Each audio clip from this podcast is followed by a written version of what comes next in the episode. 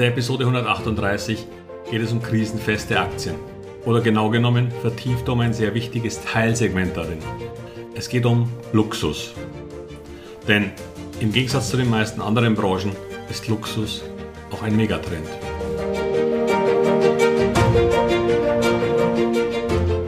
Herzlich willkommen, moin und Servus beim Podcast Aktien verstehen und erfolgreich nutzen. Mein Name ist Wilhelm Scholze. In diesem Podcast erfahren Sie, wie Sie das Instrument Aktie für Ihre Geldanlagen richtig einsetzen und dabei den Großteil der Profis hinter sich lassen können. Wie Sie teure Fehler vermeiden und am Wachstum der innovativsten Firmen der Welt partizipieren. Tipps gibt's viele. Hier geht's ums Know-how. Krisenfeste Aktien. Ist das der heilige Gral des Anlegens? Ja und nein. Es gibt sie, diese Aktien, die schon lange außergewöhnlich erfolgreich sind. Unternehmen, die ihr Geschäft machen, selbst wenn es große wirtschaftliche Widrigkeiten gibt oder zumindest sich schnell wieder daraus lösen. Unternehmen mit einem ausgesprochen guten Produkt und mit einem ausgesprochen guten Management. Denn das gehört aus meiner Sicht absolut zusammen, wenn man dauerhaft erfolgreich sein will. Auch wenn es diesen berühmten Spruch von Warren Buffett gibt, dass man nur in Unternehmen investieren sollte, die ein ausgezeichnetes Produkt haben. Denn er sagte einmal, stecken Sie Ihr Geld nur in Unternehmen, die auch ein Dummkopf führen könnte, denn früher oder später wird es dazu kommen. Interessanterweise gehören zu den besten Unternehmen häufig Familienunternehmen, Gründerunternehmen bzw. Unternehmen, die schon sehr lange von der gleichen Person geleitet werden. Liegt auf der Hand, dass sie das auch gut, machen, sonst wären sie ja gar nicht groß geworden. Bill Gates hat Microsoft einst groß gemacht und daraus eines der weltgrößten Unternehmen geschaffen. Doch dann kam Steve Ballmer, als Bill Gates im Januar 2000 abtrat. Nun muss man dazugeben, dass das Timing doch wirklich übel für ihn war. Doch er schafft es in seiner gesamten Regentschaft bei Microsoft nicht mehr als fünf Tage, seinen Einstandskurs bei Microsoft wiederzusehen. Als er nach 14 Jahren abtrat, lag der Kurs noch immer rund 35% unter seinem Antrittskurs. Wie gesagt, er hatte auch Pech beim Einstieg. Doch kommen wir nun zu einem Segment, das krisensicherer ist, als es scheinen könnte. Luxus. Ein anderer, sehr bekannter Mann, war bis vor vier Wochen noch der reichste Mensch der Welt. Bernard Arnault, der Eigentümer von Dior und indirekt zu 48% an LVMH, Moet, Hennessy, Louis Vuitton. Heißt tatsächlich so, also umgekehrt zum Kürzel. Beteiligt. Er wurde übrigens im Juni diesen Jahres abgelöst von einem anderen Gründer, nämlich Elon Musk. Doch zurück zu Arnaud. Er baute ein Luxusimperium auf und blieb dabei. Und wer knapp 250 Milliarden Dollar besitzt, hat wohl ziemlich viel richtig gemacht. Luxus ist übrigens aus meiner Sicht eine der ganz großen stetigen Wetten und dabei krisenfest. Denn natürlich könnte man annehmen, dass die Leute am schnellsten Luxus weglassen, wenn es eng wird. Und das stimmt für uns Normalbürger mit Sicherheit. Aber wer wirklich reich ist, bei dem kommt es auf ein paar Handtaschen im Wert von 5000 Euro und mehr auch nicht an. Jetzt mögen mir alle verzeihen, wenn ich nicht ganz so firm in dieser Preisklasse bin. Zudem liegt ein weiterer Megatrend dahinter. Einer, der im Zuge von Wasserstoff, Windrädern und KI leicht übersehen wird. Es gibt immer mehr wirklich reiche Menschen. Gar nicht mal nur bei uns, sondern in immer mehr Ländern, die wir früher als Emerging Markets bezeichnet haben.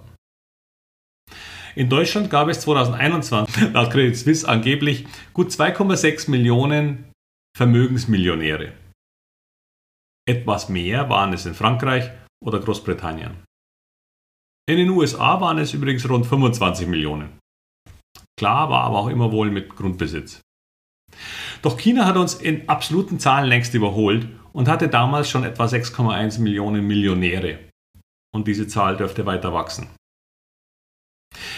Ich möchte mal etwas rechnen. China hat knapp über 1,4 Milliarden Einwohner. Das bedeutet, bei uns haben wir eine Millionärsquote von etwa 3,1 Prozent. 2,6 Millionen zu 84,5 Millionen Einwohner in Deutschland. In China liegt diese Quote bei 0,043 Prozent. Doch noch extremer. In Indien liegt die Bevölkerungszahl ja inzwischen über der von China mit 1,425 Millionen, Milliarden Einwohnern. Und mit rund 800.000 Millionären nach der erwähnten Statistik. Das ergibt für Indien eine Zahl von nur 0,0056 Prozent der Einwohner. Würde China nur auf 0,1 Prozent kommen, also ein Dreißigstel von uns, würde sich die Anzahl der Millionäre auf 14 Millionen Menschen mehr als verdoppeln. Käme Indien auf diese Region, hätten wir in etwa dieselbe Zahl, aber es wäre eine Versiebzehnfachung. Klar, das ist eine Zahlenspielerei, aber ist sie auf Sicht der nächsten 10 bis 15 Jahre völlig abwegig? Und was noch dazu kommt, gerade in aufstrebenden Ländern will man zeigen, wenn man etwas geschafft hat. Ich bin davon überzeugt, dass die Quote hochwertiger Luxusartikel in diesen Ländern sehr viel höher liegt als bei uns. Luxus ist im Grunde ein Warren Buffett Investment, allerdings nur mit dem Nachteil, dass man sie nur sehr, sehr selten billig bekommt. Gelegenheiten wie die Corona-Krise kommen zum Glück selten vor. Doch, wer hat dann auch den Mut, in solche, solchen Aktien Geld zu, in solche Aktien Geld zu stecken? wenn die Geschäfte gerade wegen Lockdowns zu sind. Ich kann mich noch, nicht, noch gut an die Schlangen vor den Luxus-Label-Geschäften erinnern. Da denkt man, es ist Krise und die Menschen stehen an, um Luxusartikel erwerben zu können. Spätestens da konnte man erkennen, dass sich diese Klientel nicht davon abbringen ließ, ihren Hang zum Luxus nachzugeben. Auch der Krieg in der Ukraine und das Ende der Verkäufe in Russland gaben so eine kleine Delle. Doch kaum kehrte das Ruhe ein, nahm die Aktie von LVMH wieder ihren Weg nach oben in Angriff. Ja, auch solche Unternehmen haben manchmal Rückschläge.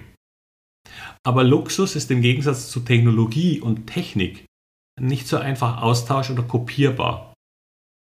Ich muss nicht jeden Augenblick einen neuen Herausforderer äh, fürchten. Und auch die künstliche Intelligenz wird physische Produkte nicht verdrängen. Der Aufbau so einer Brand ist mit enormen finanziellen Mitteln verbunden und kann nicht von jedem chinesischen oder vietnamesischen Neuunternehmen irgendwie mal nachgemacht und kopiert werden. Denn selbst in diesen Ländern ist es ein wahrer Luxus, eine solche alte Marke zu besitzen. Diese Unternehmen haben eine Firewall um sich herum gebaut oder wie Warren Buffett es bezeichnen würde, einen Burggraben. Vergleichen Sie so etwas bitte jedoch niemals mit Marken, die Kleidung für den normalen Menschen wie Sie und mich machen. Wenn es nur um den Preis geht, ist hier die Loyalität der Kundschaft bei nahezu null. Wer bei Firmen wie Tom Taylor oder ein besseres Beispiel, weil die schon pleite sind, bei Hennes und Mauritz, also H&M kauft, macht das eher nicht, weil er damit angeben möchte. Es geht um den Preis und der muss günstig sein, mit all den Nachteilen, die so eine Preispolitik für diese Unternehmen leider mit sich bringt. Wenn jedoch der Preis eine komplett untergeordnete Rolle spielt, dann kann man hohe Margen erzielen, Eigenkapital aufbauen und Krisen sehr viel besser wegstecken. sollte Sie diese Erläuterungen an, an Apple erinnern, dann liegen Sie damit ganz sicher auch nicht falsch. Denn Apple verkauft keine Handys. Apple verkauft eine Art erschwinglichen Luxus. Ich habe einmal gelesen, dass über 97% aller Jugendlichen sich ein iPhone wünschen, weil es das beste Handy auf dem Markt ist. Da bin ich mir nicht so sicher. Aber wer will schon mit einem Motorola-Handy bei seinen Freunden angeben? Es ist dieser Status, den viele Menschen zeigen wollen, der solche Luxusmarken mit ihren Preisen erst verdeutlicht. Und natürlich sind diese Artikel auch kein Schrott. Das ist ja klar, sonst würden sie ihren Sexappeal ganz schnell verlieren. Und hier liegt ein wenig die Krux bei Technologie. Äh, Tesla ist zweifellos ein enorm innovatives Unternehmen und hat sich eine Brand aufgebaut, die niemand so erwartet hätte. Die Frage stellt sich jedoch, ob sie es in den Luxusbereich schaffen bzw. darin bleiben können. Im Grunde ist Tesla ein ganz eigenes Spiel, aber auch hier galt, es war ein Gründer, der das alles erschaffen hat. Kein Komitee von Managern, deren Aktienanteile bei 0,02% liegen, sondern jemand, der dafür brennt, seine Firma nach vorne zu bringen. Es ist also im Grunde auch ein Luxus, in solche Menschen investieren zu dürfen. Nutzen Sie deren Power, Intelligenz und Innovationskraft und beteiligen sich somit an den erfolgreichsten Unternehmen der Welt. Nur mit Aktien können Sie das auch tun. Wenn Ihnen diese Folge gefallen hat, dann abonnieren Sie gerne meinen Kanal und oder empfehlen Sie mich weiter. Es würde mich sehr freuen und vielleicht sogar den Empfänger. Und damit alles Gute und viel Erfolg für all Ihre Investments. Ihr Wilhelm Scholze.